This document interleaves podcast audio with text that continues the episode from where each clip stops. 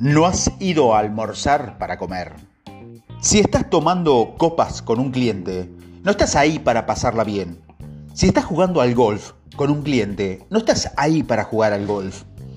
Estás en una visita de venta, una reunión de negocio o una combinación de ambas. En la reunión de negocio hay que hacer negocios.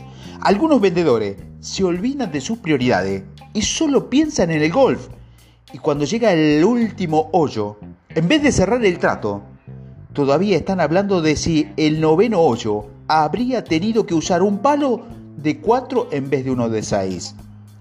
Un almuerzo de negocio con un cliente o un posible cliente es una visita de ventas con mantel y cubiertos. Estás allí para hacer pregunta, para escuchar y obtener un compromiso. No estás ahí para disfrutar del cóctel de gambas o tomar nota para una revista de gastronomía. No malgaste tu tiempo examinando la complejidad del menú. No le preguntes al camarero cómo se prepara tal plato o cuántas guarniciones te la puede servir. Debes concentrarte en el cliente, no en la comida. Pide algo que sea fácil de comer. Pide un solo plato. Pide algo que no sea muy caro. Recuerda que siempre puedes optar por no comer nada. Hablar con la boca llena es una grosería. Concentrarte en tu plato cuando tu cliente está hablando es de muy mala educación y resulta difícil tomar nota con un tenedor en la mano. Lo que importa no es el almuerzo, lo que importa es conseguir el compromiso del cliente, pagar la cuenta y pasar a la próxima cita. Nunca lleves una pluma en el bolsillo de la camisa. En tu primera reunión con un posible cliente, te has preparado minuciosamente, te has puesto elegante, estás listo para persuadir al cliente que haga negocio contigo gracias a tu meticulosa atención en el detalle. Tu preciosa pluma de marca ha empezado a soltar tinta dentro del bolsillo izquierdo de tu camisa una aparatosa marca azul se ha convertido en un punto focal para tu cliente. No puede apartar la mirada de tu camisa hecha a perder. No logra concentrarse en su presentación. Se siente atrapado. Está sufriendo por ti. Es demasiado educado para avisarte de lo ocurrido. Y no sabe qué harás cuando descubras el desastre. Espera que la reunión termine pronto. Espera no tener que asistir a tu inevitable incomodidad. Tu pluma, que pierde tinta, ha matado la venta. Y tampoco quieren rayas del bolígrafo en la camisa. Compra camisa sin bolsillo y lleva tu pluma o bolígrafo y rotúlalo en el maletín. Los triunfadores nunca hacen nada que pueda disminuir las probabilidades de conseguir una venta. Pregunta decisiva número 2. Después de muchas horas de trabajo y un minucioso análisis, el triunfador sabe si tiene una solución para el problema del cliente. El triunfador ha traducido a dinero la solución. Sabe cuánto dinero obtendrá de esta el cliente y cuánto le costará seguir operando sin ella. El triunfador sabe que a veces un cliente se negará a admitir los hechos o no querrá involucrarse en el proceso de toma de decisiones con lo que habrá o no habrá venta.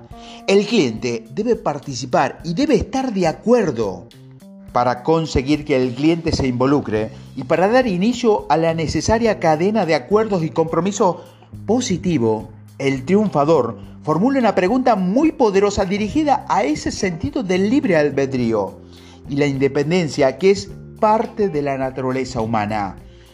El triunfador pregunta al cliente, basándonos en el análisis, se diría que usted puede ahorrar 5 millones de dólares al año con esta solución. Puede suponer que probablemente todavía habría que atar unos cuantos cabos sueltos antes de que usted pueda aceptar el plan. Bien, pues ahí, y antes de que sigamos adelante, este acuerdo con el análisis ¿Quiere examinar los datos y decidir por sí mismo si se corresponde con la realidad? Esta es una pregunta decisiva. Preguntar al cliente si quiere decidir por sí mismo es casi retórica. debido a la aparentemente obvio de la respuesta. Por supuesto que el cliente va a decidir por sí mismo. Por eso dirá que sí y pensará por su adentro o quizás incluso lo diga en voz alta, que decidiré por mí mismo.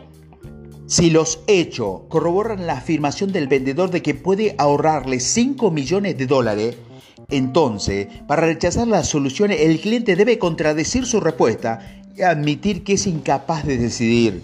Esa es una admisión que casi ningún cliente está dispuesto a hacer. Al acceder al decidir por sí mismo, el cliente elimina la opción de no decidir. Ahora ya se ha comprometido y no puede pasar por alto los hechos. De una manera u otra, el cliente tomará una decisión.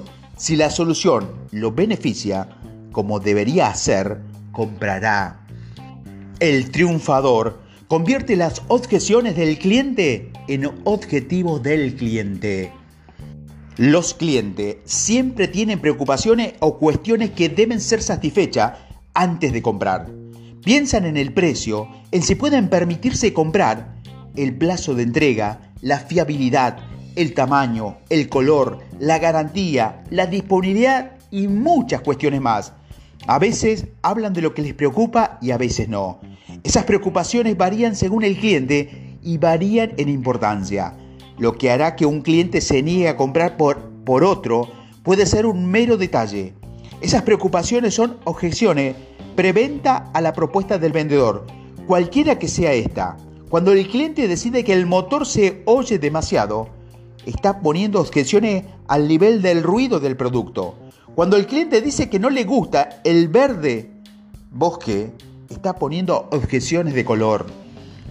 Los triunfadores agradecen que el cliente ponga objeciones porque sabe que estas no son más que una manera de expresar su deseo. Saben que cuando el cliente dice que el precio es demasiado elevado, solo pretende conseguir el valor correspondiente al dinero invertido. La objeción indica al triunfador que el cliente todavía no dispone de suficiente información para tomar una decisión de compra positiva. El triunfador siempre convierte la objeción del cliente en un objetivo mutuo. Empleando la pregunta, el triunfador vuelve a expresar la objeción del cliente convirtiéndolo en un objetivo. Por ejemplo, el cliente dice que tardan demasiado en servir el producto. El triunfador responde, entonces, nuestro objetivo es entregarle el producto cuando usted quiere tenerlo, ¿correcto? Solo los triunfadores comprenden la brillantez de la sutileza que encierra el convertir las objeciones en objetivos. Solo los triunfadores comprenden la brillantez de la sutileza que encierra el convertir las objeciones en objetivos.